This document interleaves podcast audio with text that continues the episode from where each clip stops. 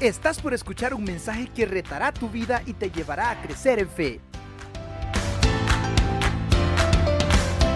Todos los que hemos tenido la oportunidad de tener un cochinito, una alcancía, hemos cedido a la tentación de meterle un lapicito. El hermano Cristian me decía, no hombre, así no te va a salir. Metele un papel y lo jalás, ahí te van a venir todas las monedas. A ver cuántas veces lo ha hecho. Todos los que hemos tenido el, privilegio, y lo voy a decir así, de poder ahorrar o de que nuestros papás nos enseñaron a guardar ahí, meterle una monedita al cochinito, lo hemos hecho. Y hemos cedido a esa tentación, ¿verdad? Y mire, yo lo hacía eh, para comprar dulces, para comprar paletas. Bien me acuerdo que la paleta valía 50 centavos. Yo, yo ahorraba monedas de 25, pesetas, ¿verdad? Hoy son coras. Antes eran pesetas. Y yo le sacaba las dos pesetas o los tostones, ¿verdad? Y me iba a comprar paletas. Y con esto del mundial le sacaba pisto para ir a comprar tarjetas. El punto es que cuando de repente pasaba el tiempo, ya mi cochinito ya no tenía nada. Este cochinito tiene pisto, hermano. Este cochinito es de Daniel, es de mi hijo menor. Y ahí me lo ha prestado para, para la prédica. Así que ya lo había dejado olvidado ahí arriba. Me iba a colgar mi, hermoso pequeñito Daniel. Y Juan José tiene otra alcancía, solo que es un poquito más grande. ¿verdad? Y, él, él, pues se siente un poquito mal, como es más grande, tiene más espacio, ¿verdad? Entonces, y como esta es más chiquita, se llena más rápido, entonces él siente que Daniel tiene más, pero tiene lo mismo. ¿Cómo ahorrar sin morir en el intento? Es el tema de hoy, hermanos. Y, es un tema muy bonito eh, porque hablando del el tema de finanzas, hemos tenido dos predicaciones o dos espacios anteriormente donde el hermano Orlando nos ha hablado con bastante detalle, con bastante eh, sabiduría eh, y nos ha iluminado en el nombre del Señor eh, sobre estos temas importantes.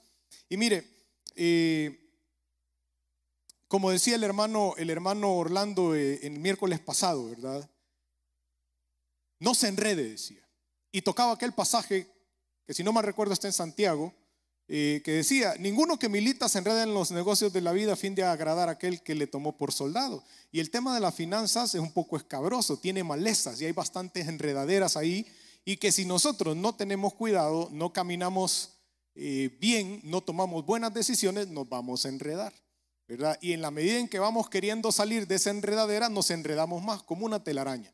¿verdad? Por eso, hermanos, es importante tomar en cuenta principios no principios del mundo, principios bíblicos que nos permitan eh, encontrar esa libertad a la que el Señor Jesús nos ha llamado. Y hoy vamos a hablar de ese principio, del principio del ahorro.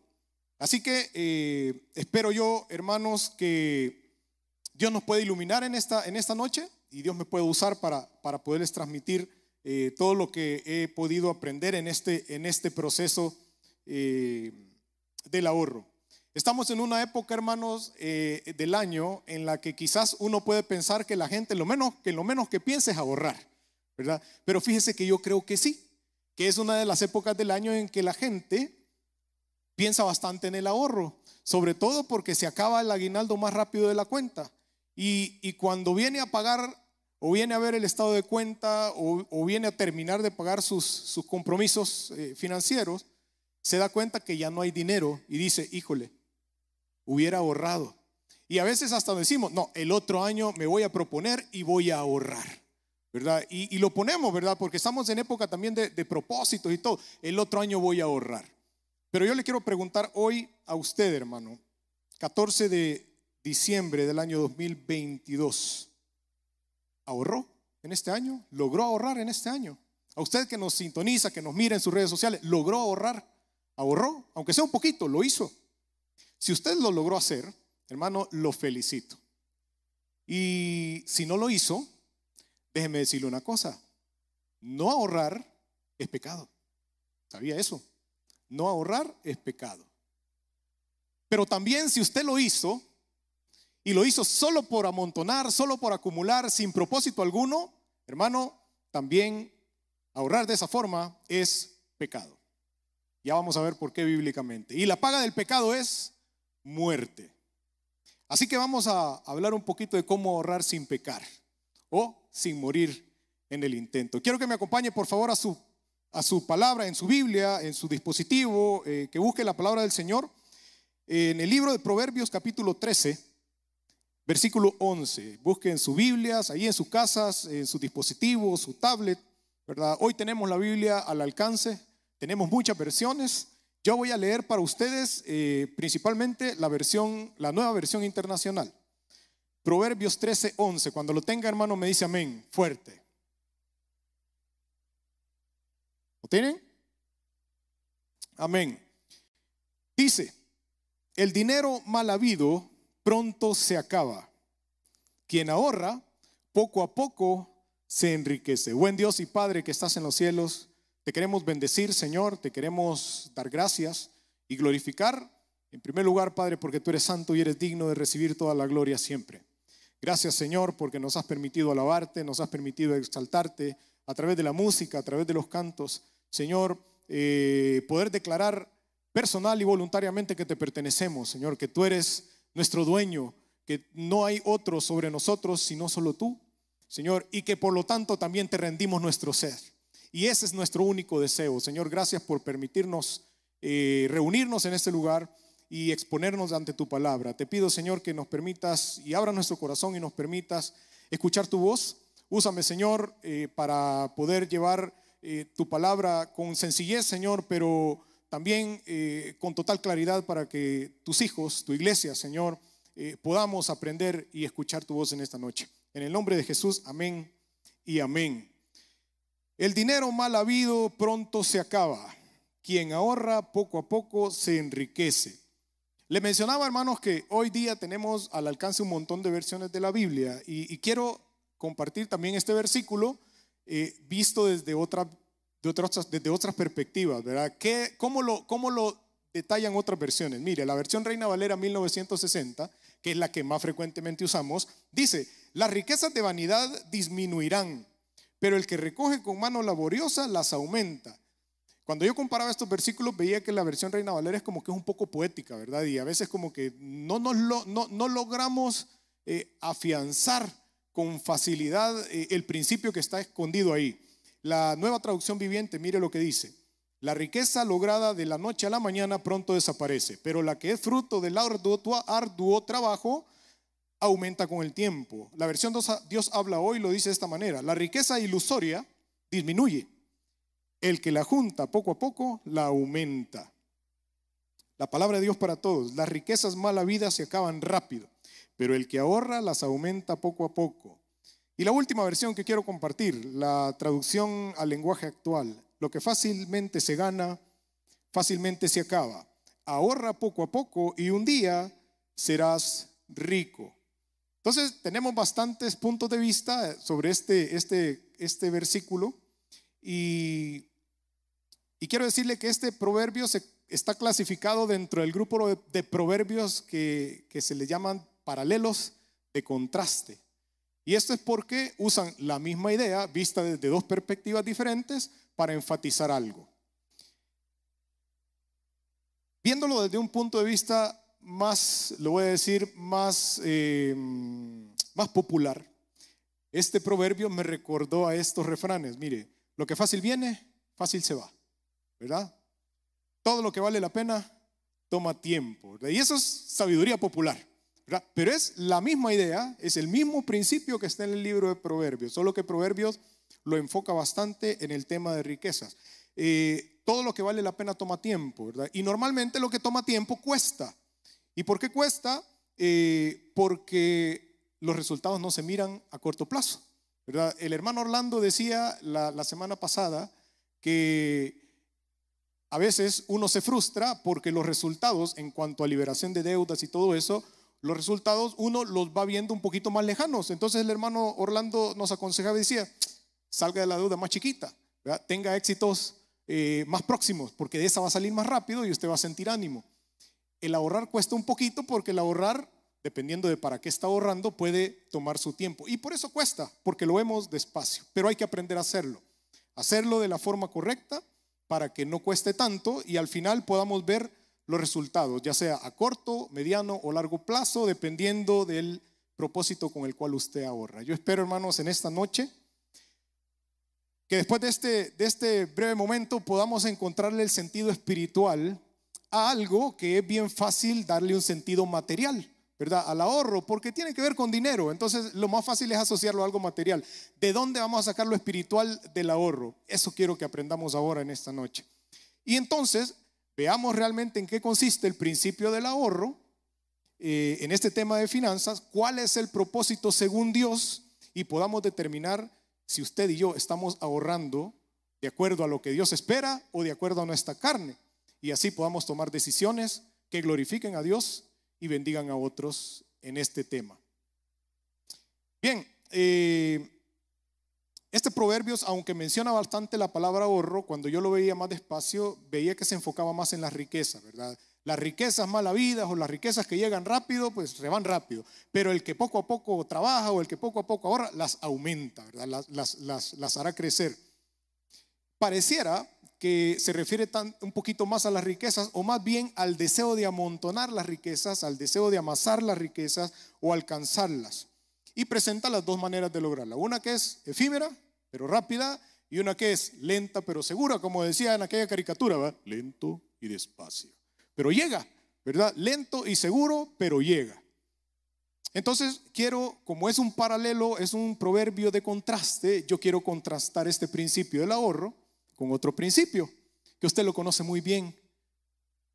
La raíz de todos los males es el amor al dinero, ¿verdad? Quiero eh, contrastar esos dos principios. Vamos a hablar del primero, el principio del ahorro, pero no pierda de vista este otro. Raíz de todos los males es el amor al dinero. Y quiero compartir un par de conceptos básicos, tres conceptos básicos que encontré por ahí. Mire, ¿qué es ahorrar o qué es el ahorro? Técnicamente hablando, hermano, ahorro o ahorrar es la acción de separar una parte de los ingresos que obtiene una persona o empresa con el fin de guardarlo para su uso en el futuro. Subraye eso, con el fin de guardarlo para su uso en el futuro, ya sea para algún gasto previsto o imprevisto, emergencia económica o una posible inversión.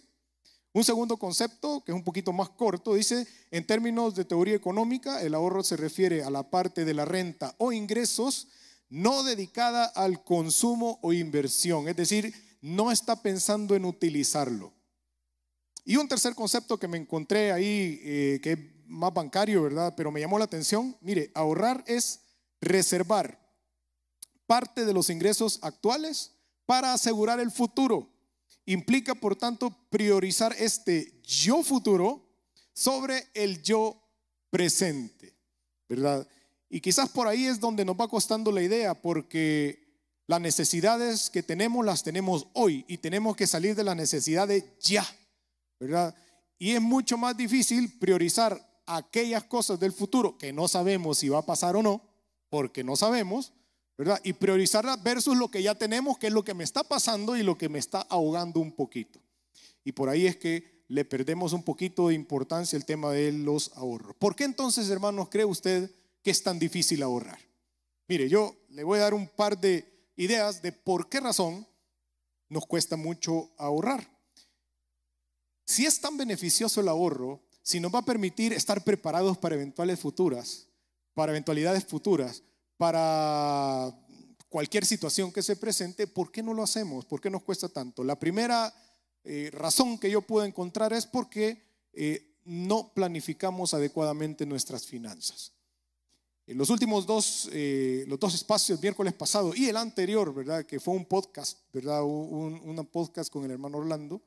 Eh, él nos mencionaba que muchos de los errores y de los tropiezos que nosotros damos en el tema de finanzas es porque no planificamos, ¿verdad? Decía, no sabemos ni cuánto tenemos que pagar al mes, no sabemos ni en qué nos gastamos cada centavo que ganamos.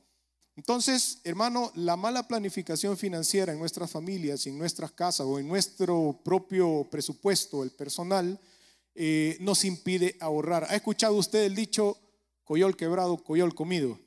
¿Verdad? Mire, cuando le pagan a uno, ¿verdad? Está esperando la quincena. No sé cómo le pagan ustedes, si quincenal, catorcenalmente, semanalmente, mensualmente. Pero a veces cuando le pagan a la semana, hay bastantes compañeros, y no me va a dejar mentir, que a la semana dicen, ya se me acabó. Solo lo vi pasar. ¿Verdad? Eh, porque están esperando que caiga, caiga eh, como dicen por ahí, que caiga la rata, dicen, que caiga el salario para ir a pagar todos los compromisos que tenemos. Y no terminamos de pagar y se acabó. ¿verdad? ¿Y cómo vamos? Coyol quebrado, coyol comido. Entonces, ¿de dónde vamos a sacar para ahorrar? Segunda razón por la cual creo yo que nos cuesta un poquito ahorrar. Deuda fuera de control, ¿verdad? Esto, pues ya lo dijo el hermano Orlando, no tenemos control de las deudas. Las deudas no son malas, hermano. No es que esté mal, ni que sea pecado endeudarse. El pecado es no tener control, hacerlo irresponsablemente. Las deudas bien trabajadas, puestas en las manos de Dios, bien controladas, son muy buenas, son una herramienta útil, pero hay que hacerlo con cuidado. Pero si nos descontrolamos con eso, pues tampoco nos va a alcanzar para ahorrar. Otra razón, y esta es en la que me quiero enfocar un poquito. ¿Por qué nos cuesta tanto ahorrar? Porque tenemos una actitud ingrata para con la vida que Dios nos ha permitido, nos ha dado, nos ha permitido gozar. ¿Y por qué digo esto? ¿Sabe? Porque muchas veces pasa que no estamos conformes con lo que Dios nos da, ¿verdad? Usted tiene su carrito, pero quiere un carrito como el del hermano, como el del vecino.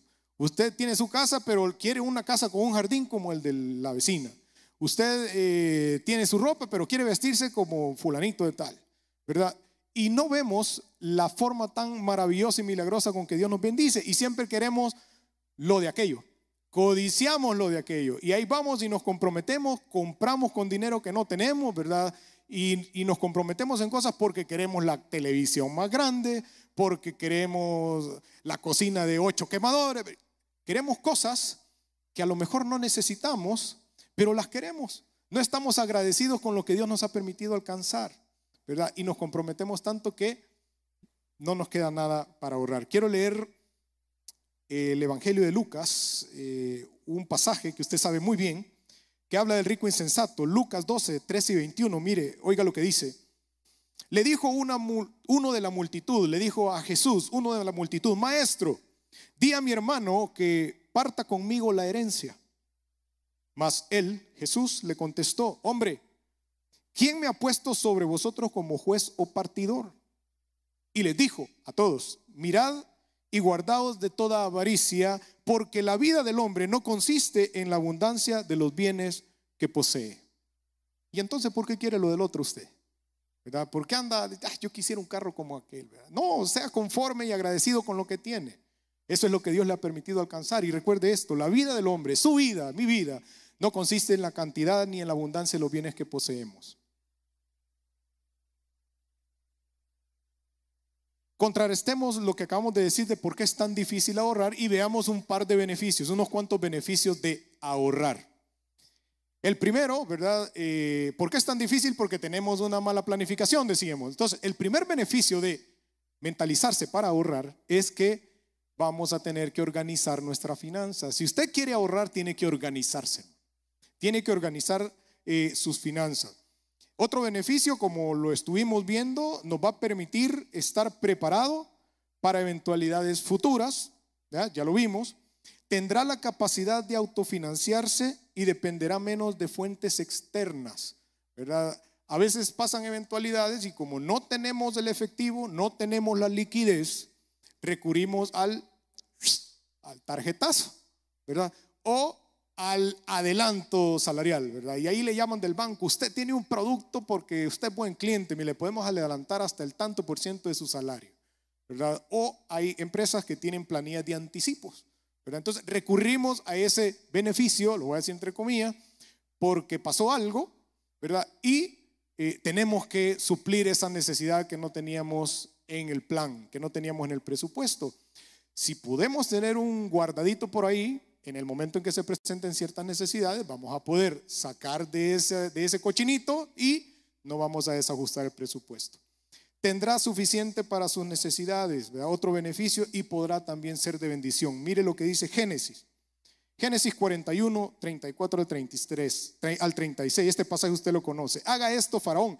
Hablaba José, ¿verdad? Se recuerda aquel sueño de Faraón que soñaba con vacas flacas, con vacas gordas y todo eso. Y le dice José a Faraón, haga esto Faraón, ponga gobernadores sobre el país y quinte la tierra de Egipto en los siete años de abundancia.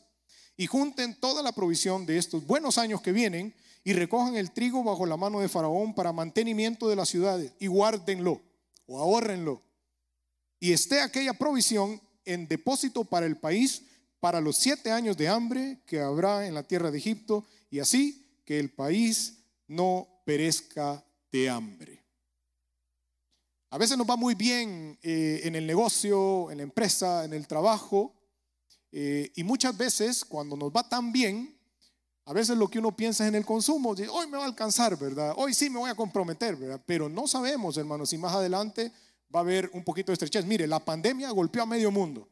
Porque uno venía con un ritmo de vida, uno venía con un ritmo de, de trabajo, ¿verdad? Pero de repente la pandemia forzó a muchas empresas a congelar salarios, a congelar pagos, ¿verdad? Las empresas que tenían deudas por pagar, pues dejaron de pagar porque había que acumular, o sea que la cartera por cobrar se vino abajo, ¿verdad? Y la gente que dependía de esos ingresos, pues se vio en problemitas, ¿verdad? Eh, y si usted iba, como dijimos antes, coyol quebrado, coyol comido, a saber cómo nos fue. Solo Dios y nosotros en ese momento, ¿verdad? Entonces, tenga en cuenta esos beneficios eh, en cuanto al ahorro. Quiero compartir con ustedes también un método para ahorrar, ¿verdad? Para que pueda ahorrar bien.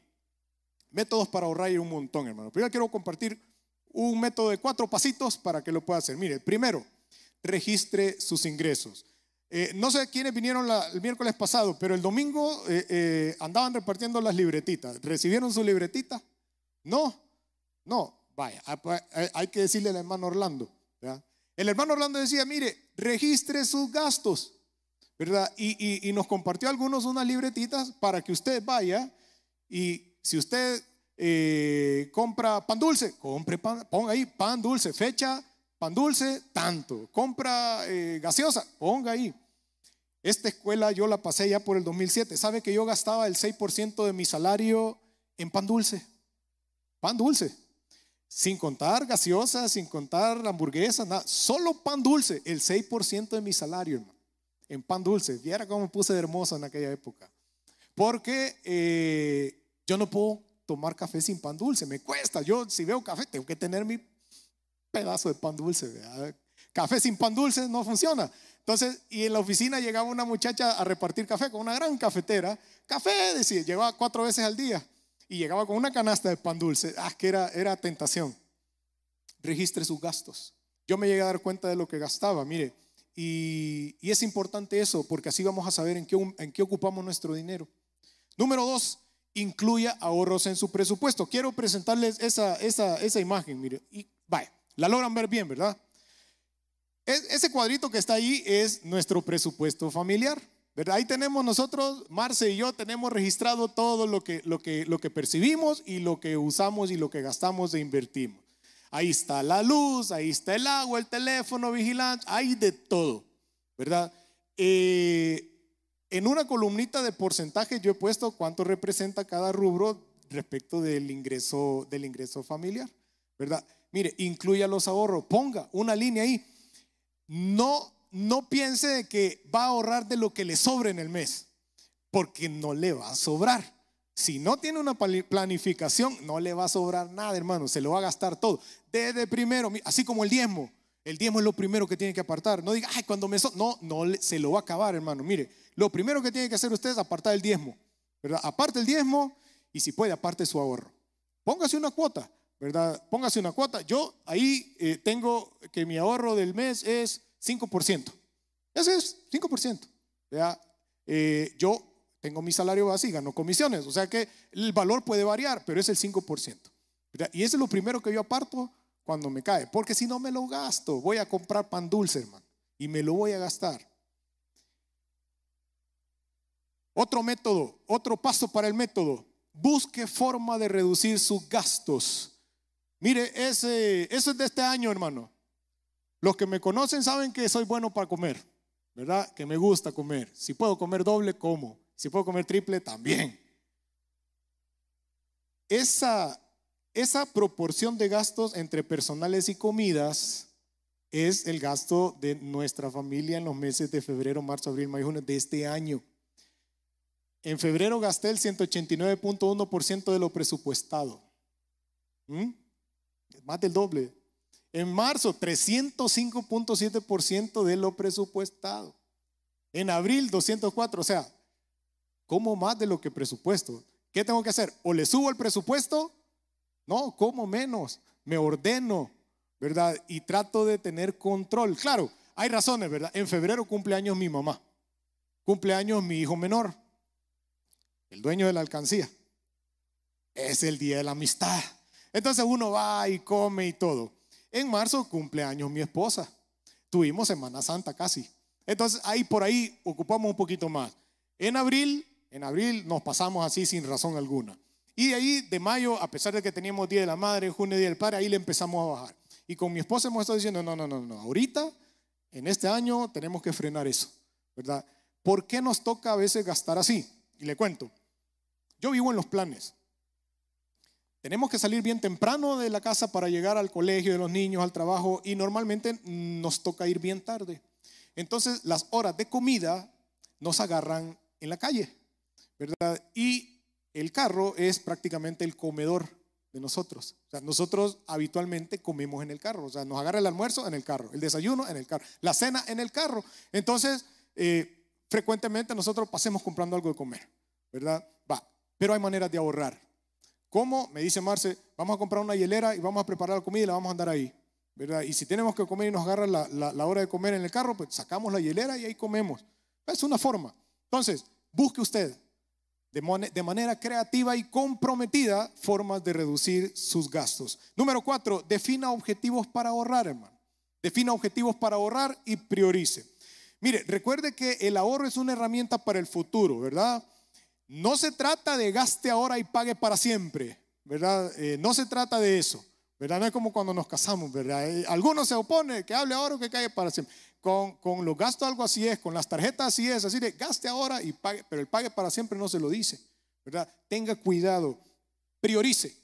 Mire, eh, ahí está otra vez, es el mismo cuadrito y yo he puesto en amarillo aquellos rubros de nuestro presupuesto que pueden representar un ahorro o que empezamos a juntar todos los meses para una eventualidad que ya sabemos que se va a dar. Por ejemplo, ahí puse eh, la, la cuota del ahorro del mes. Tenemos ahí arriba eh, la mascarilla. Tuvimos que meter mascarillas en el presupuesto, hermano, porque con esto de, la pandemia estábamos gastando en mascarilla y no nos dábamos cuenta. ¿Se acuerda que el hermano, el hermano Orlando decía, los gastos hormiga, decía?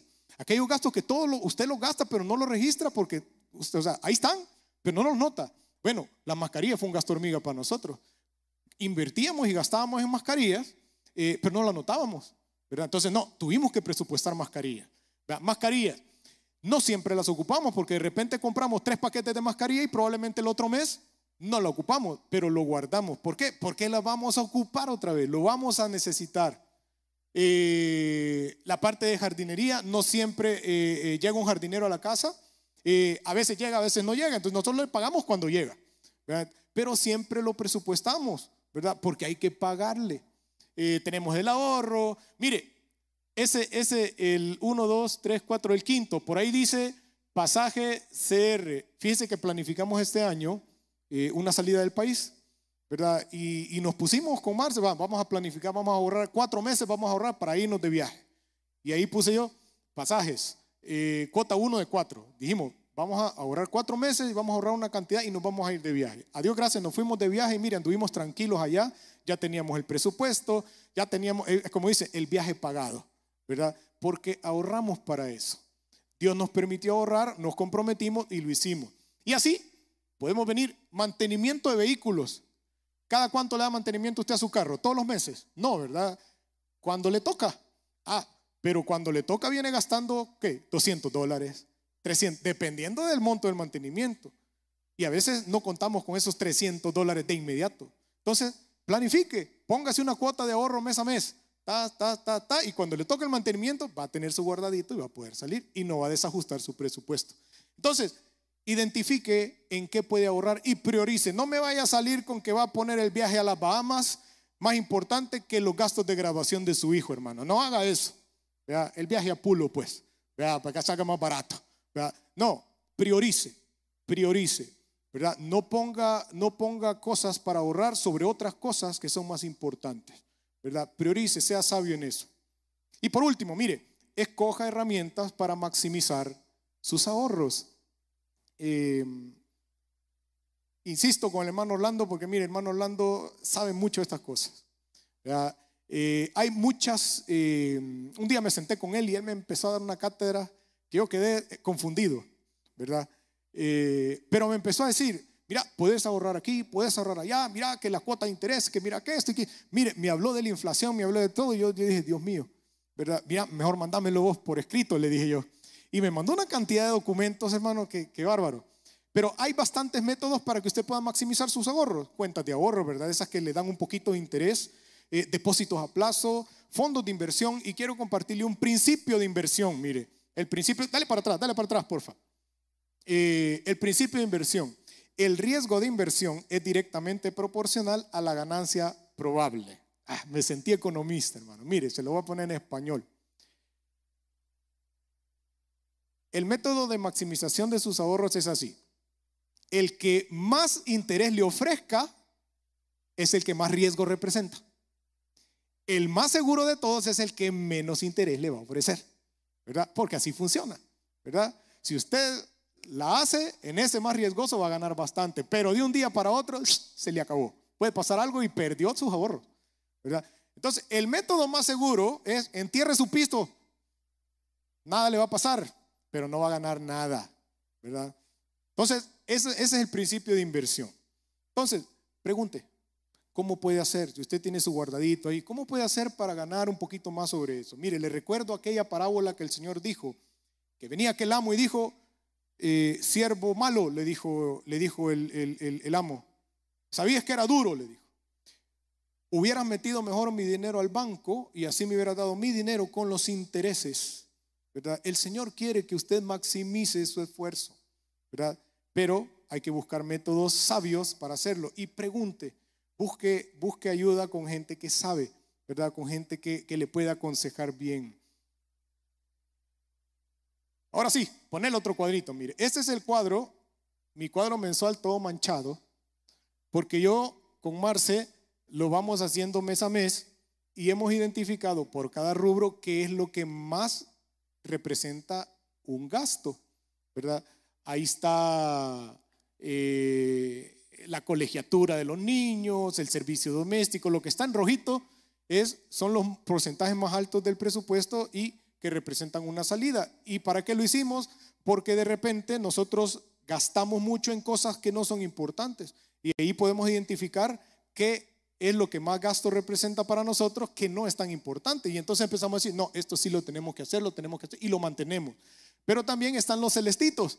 Los celestitos son aquellas, aquellos gastos que podemos quitarnos, que podemos dejar de incurrir. Por ejemplo, mira, ahí tengo uno que dice car wash, ¿verdad? Ah, porque los carros hay que tenerlos limpios, ¿verdad? ¿Y cada cuánto lleva usted el carro al car wash? Ah, hoy le cobran 5 pesos, 6 dólares por el carro. Ajá, llévelo tres veces. Es una cifra, tal vez no es tan significativa, pero, pero es una salidita por ahí que si usted se levanta todos los días temprano, los sábados temprano y lava usted su carro, se la ahorra. Vaya. Ahí está. Eh, comida fuera, gastos personales, el agua cristal, miren, nosotros tenemos presupuestada hasta el agua cristal, ¿verdad? Y dijimos un día, mira, gastamos tanto en agua cristal y si compramos un, un, asuntito de esos que son de ozono y todo eso, ¿cuánto nos va a costar y cuánto nos vamos a ahorrar de agua cristal en el año? ¿verdad? Ese tipo de cosas son las que yo le invito a usted que pueda hacer con su presupuesto mensual. Bien, pero esa es la parte material. ¿Verdad? Eh, dinero entra, dinero sale y asegurémonos de no gastar más de la cuenta. Pero ¿cuál es la parte espiritual de esto, hermano? ¿Cuál es el propósito de Dios para que usted, para que yo, para que usted que está en sus casas pueda ahorrar? ¿Será que el propósito de Dios es simplemente para que usted eh, cubra sus necesidades? ¿Para qué quiere dinero usted? ¿Por qué ahorra? ¿Por qué quiere, quiere eh, obtener más mensualmente? ¿Para cubrir sus necesidades? Déjeme decirle que mi Dios, como dice la palabra, su Dios suplirá todo lo que les falte conforme a sus riquezas en gloria en Cristo Jesús. ¿Será que buscamos ahorrar para garantizar la provisión en nuestras casas? Salmo 37, 25 dice, joven fui y he envejecido y no he visto justo desamparado ni su descendencia que mendigue pan. ¿Será que usted quiere a través de los ahorros asegurar su vivienda, su casa? Su vestido. Mire lo que dice Mateo 6, 28 y 29. Y por el vestido, ¿por qué os afanáis? Considerad los lirios del campo, cómo crecen. No trabajan ni hilan, pero os digo que ni aun Salomón con toda su gloria se vistió como uno de ellos. ¿Por qué quiere conservar o por qué quiere, quiere acumular, quiere tener ahorro, verdad? Por cualquier eventualidad de su salud, para conservar su salud. Mire lo que dice Isaías 53:5, más él, Jesús, herido fue por nuestras rebeliones, molido por nuestros pecados. El castigo de nuestra paz fue sobre él y por su llaga fuimos nosotros curados. Y en tercera de Juan 1:2, Juan escribe y dice, amado, yo deseo que tú seas prosperado en todas las cosas y que tengas salud así como prospera tu alma. Dicen por ahí que el dinero no da la felicidad. Ah, dice, pero ¿cómo ayuda? Dice. Ahí uno sabe que si tiene su cuentecita ahí, uno está más tranquilo. No es así, hermano. Para usted y para mí no debe ser así. Recuerde el segundo principio. Raíz de todos los males es el amor al dinero. Usted no fue escogido por Dios para ser feliz. Si usted piensa que Dios le escogió y le llamó a usted para que usted sea feliz durante toda su vida, hermano, error. No, Dios no lo llamó a usted para ser feliz, para que usted sea feliz. La palabra es clara cuando dice que Dios nos llamó para que anunciemos las virtudes de aquel que nos llamó de las tinieblas a su luz admirable.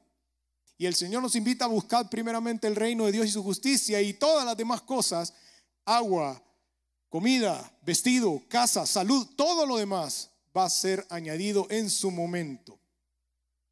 Quiero que podamos leer nuevamente el pasaje de Lucas 12, 13, lo vamos a leer todo. Lucas 12 del 13 al 21. Va a aparecer ahí en su pantalla. Mire, dice, le dijo uno de la multitud, ¿verdad? Vamos a repetir. Maestro, di a mi hermano que parta conmigo la herencia. Mas él, Jesús, le dijo, hombre, ¿quién me ha puesto sobre vosotros como juez y partidor? Y le dijo, mirad, guardaos de toda avaricia, porque la vida del hombre no consiste en la abundancia de los bienes que posee. También le refirió una parábola diciendo, la heredad de un hombre rico había producido mucho. Y él pensaba dentro de sí diciendo, ¿qué haré? Porque no tengo dónde guardar mis frutos. Y dijo, esto haré, derribaré mis graneros y los edificaré mayores. Y ahí guardaré todos mis frutos y mis bienes. Y diré a mi alma, alma, muchos bienes tienes guardados para muchos años. Repósate, come, bebe, regocíjate. Pero Dios le dijo, necio, esta noche vienen a pedirte tu alma y lo que has provisto de quién será. Así es el que hace para sí tesoro y no es rico para con Dios. ¿Por qué ahorra usted? Si ahorró en este año, ¿por qué lo hizo? ¿Para tener solamente? ¿Para estar confiado? ¿Para estar dándole clic ahí, actualizando la banca web para ver el numerito ahí? Porque el numerito es agradable verlo, ¿verdad? Ahí está ese numerito, ¿verdad? Y, y entramos a la web solo para ver el numerito. ¿Por qué? ¿Por qué ahorra usted? Le voy a dar otros pasajes. Mire Mateo 6, 19 y 21. Dice, no os hagáis tesoros en la tierra, donde la polilla y el orín corrompen, y donde los ladrones miran y hurtan, sino haceos tesoros en el cielo, donde ni la polilla ni el orín corrompen, y donde los ladrones no minan ni hurtan, porque donde esté vuestro tesoro, allí estará también vuestro corazón. Deuteronomio 8, 18 dice, si no, acuérdate de Jehová tu Dios, hablando eh, Moisés al pueblo de Israel, porque Él te da el poder para hacer las riquezas a fin de confirmar su pacto que juró a tus padres como en este día. Si Dios le va a dar algo, siempre va a ser por un propósito. Dios siempre tiene un fin. Siempre va a tener un propósito en algo. No es solo para que usted tenga. Y Ageo 2.8, mire, este es más contundente. Mía es la plata y mío es el oro, dice Jehová de los ejércitos. Hermano, todo lo que Dios nos permite hacer y nos permite tener, como le mencionaba, tiene un propósito. Si Dios le da abundancia, es por un propósito. Si Dios le permite padecer necesidad o padecer escasez, también es por un propósito. ¿Se acuerda lo que decía Pablo? En todo he sido enseñado. Sé vivir en abundancia, pero también sé vivir en necesidad. Todo lo puedo en Cristo que me fortalece. Todo, específicamente en este tema. A veces sacamos ese versículo del contexto, ¿verdad? Y nos vamos, y vos crees que vas a poder hacerlo. Es que todo lo puedo en Cristo que me fortalece y ahí venimos todos reventados después, porque no nos salió. Cuando lea la Biblia, hermano, no saque las cosas del contexto, ¿verdad? Todo lo puedo en Cristo que me fortalece. Finanzas. Usted puede confiar en Dios, porque las cosas vienen por añadidura siempre. No ponga su fe en las finanzas ni en sus tesoros, porque todos modos no son tuyos, son de Dios. Dios mismo es el que ha creado todas las cosas, querido hermano. Dios creó el mundo. Mire, hizo al mundo perfecto, lo hizo lleno de recursos, recursos naturales, ¿verdad? Hay minerales y todo eso. Lo hizo lleno de recursos y lo puso al hombre para sojuzgar y señorear sobre todos esos recursos. Lamentablemente fue el hombre el que menospreció ese privilegio por la codicia. Mire, Dios le dio todo al hombre y el hombre codició lo único que no tenía. ¿Sabe por qué? Porque su naturaleza y la mía así es.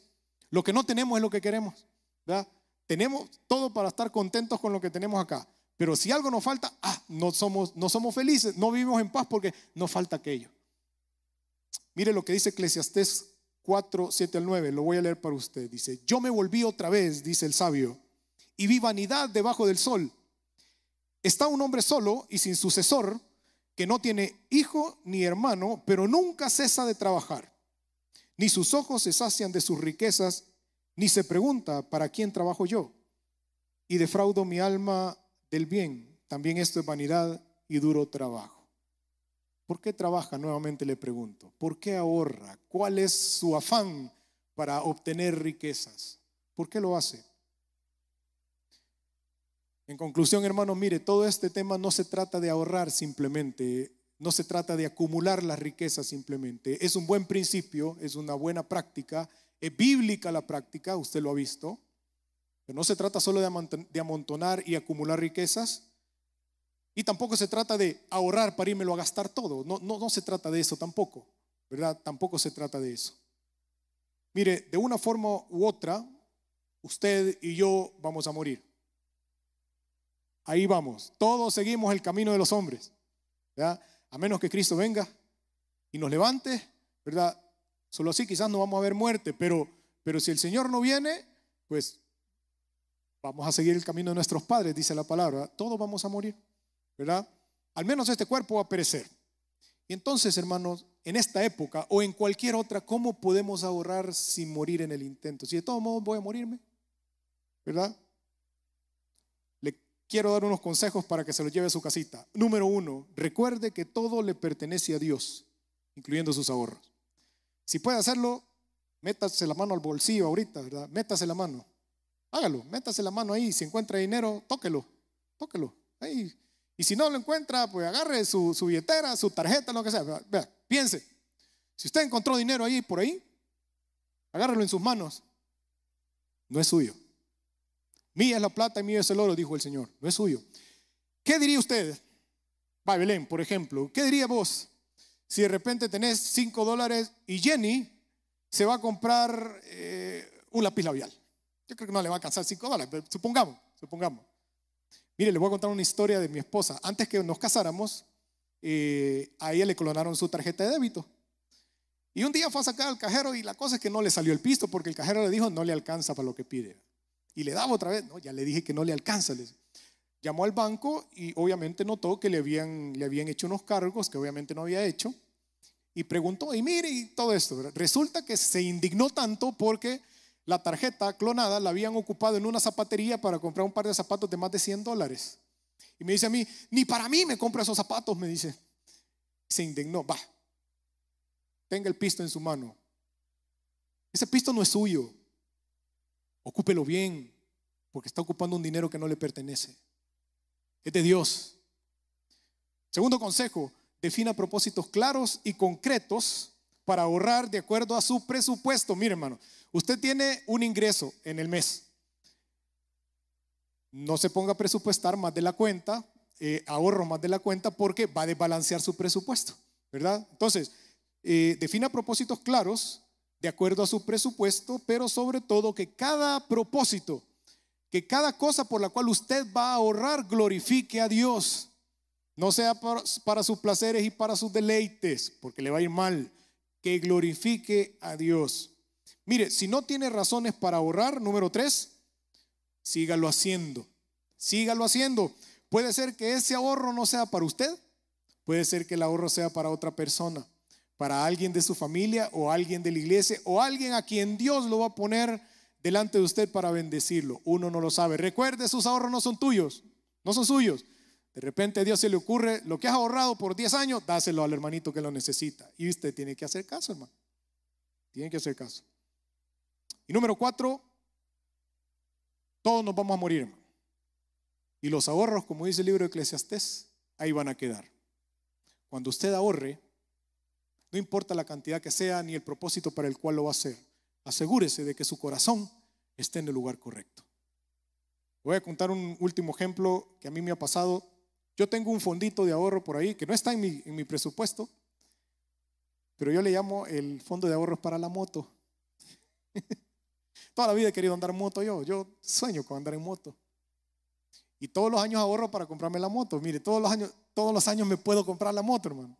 Pero siempre sale algo, fíjese, siempre sale una eventualidad y me desajusta mi presupuesto para la moto. Al final yo le he dejado el presupuesto para la moto, pero ya sé que no lo voy a comprar. Ya sé que la moto nunca la voy a andar eh, y que ese dinero Dios siempre lo va a usar por otra cosa.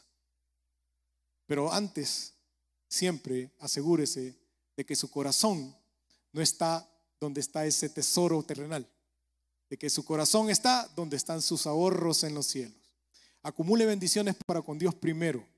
Busque el reino de Dios y sus ahorros ahí van a estar. Un día los va a ocupar, pero asegúrese de no morir en el intento. No peque ahorrando. Sea agradecido con Dios. Oramos, hermanos. Señor, te queremos bendecir, papito lindo, porque tu palabra es viva, tu palabra es eficaz. Y así como lo dice de ella misma, es más cortante que toda espada de dos filos. Y, y a veces, Señor, de una manera muy amorosa, tú nos, nos haces darnos cuenta de lo desviados que estamos de tu voluntad.